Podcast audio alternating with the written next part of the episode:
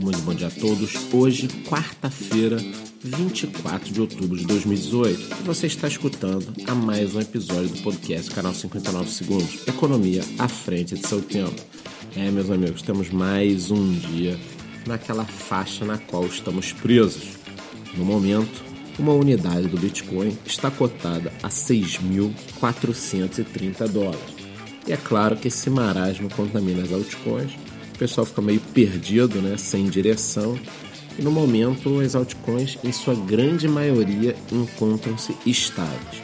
Quando a gente olha ali as 20 principais, então é uma coisa de louco. Elas estão entre meio para baixo, meio para cima, 0,70. Então, assim, é muito pouca a diferença entre um e outro.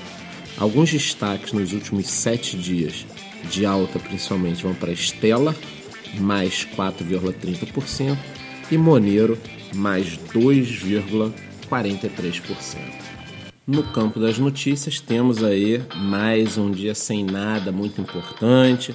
Então a gente segue aqui pegando três, quatro pontinhos para acabar podendo entender aí o que está acontecendo pelo mundo.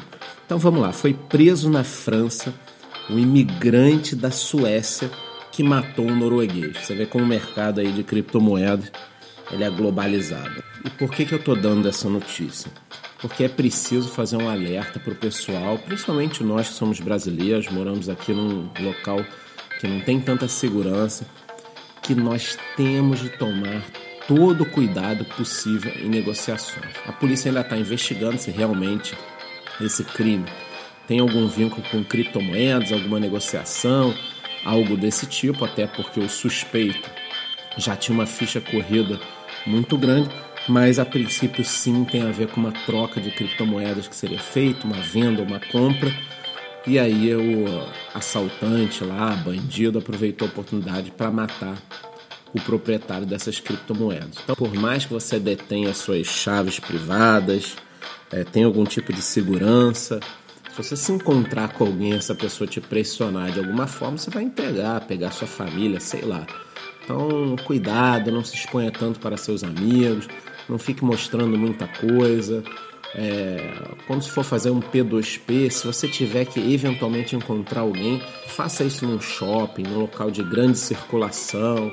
Mas acho que no momento a gente precisa evitar algumas coisas, porque se isso já é perigoso na Suécia ou na Noruega, imagina em São Paulo ou no Rio de Janeiro.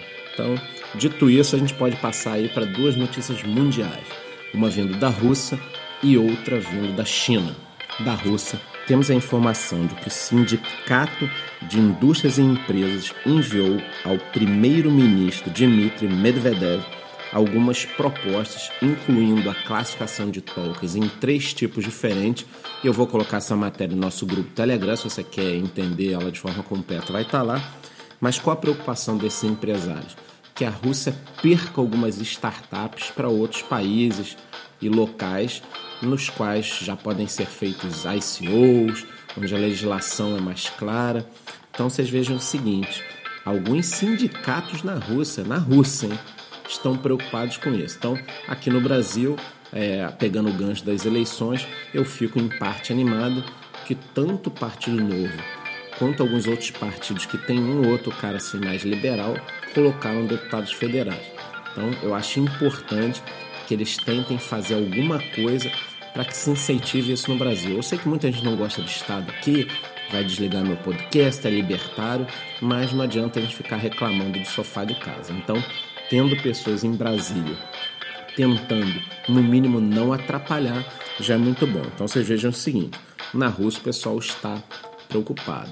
Se você olhar, por exemplo, para Taiwan, e outros locais como Malta, Suíça, lá o desenvolvimento já está muito mais avançado, então realmente eu não entendo por que alguém investiria numa startup ou faria um ICO no Brasil, Argentina ou Rússia, podendo fazer em Malta, Estônia ou Suíça. Então fica a dica aí, Rússia está preocupada com a perda de startups para outras nações.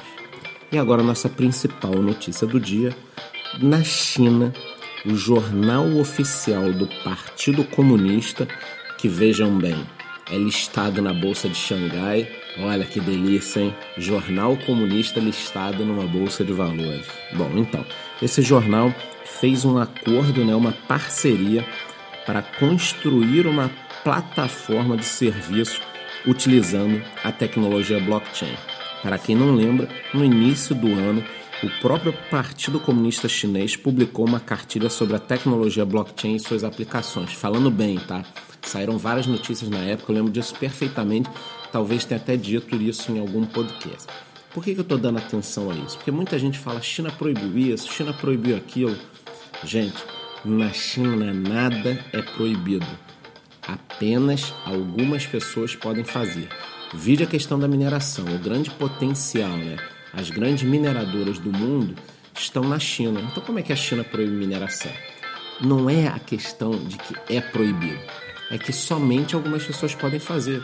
Então, temos sim criptomoedas, temos mineração, temos todos os tipos de produtos na China. Só que nem todos podem fazer.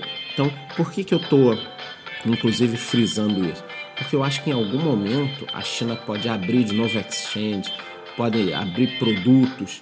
Eles estão desenvolvendo essas questões, só que nem todo mundo pode desenvolver. Então, eu já falei isso num vídeo, se eu não me engano, em fevereiro, né, sobre a China, de que em algum momento ela pode expandir aí, liberar tudo de novo e pegar o mundo de calça curta, achando que eles tinham proibido tudo, não tinha nada lá dentro. Então fiquem alertas, porque proibir eles já proibiram. Toda hora saía isso, outubro do ano passado, novembro do ano passado. Eu acho que a grande surpresa, a grande virada pode vir quando eles reabrirem as exchanges, fazerem todos esses tipos de modificações surpresa. Então por hoje é só, eu vou terminando aí, nos vemos amanhã nesse mesmo horário. Geralmente eu libero o podcast até as 7 da manhã eventualmente sai um pouco mais tarde, se a gente está aqui aguardando alguma notícia importante ou alguma variação de preço. Então por hoje é só, muito bom dia.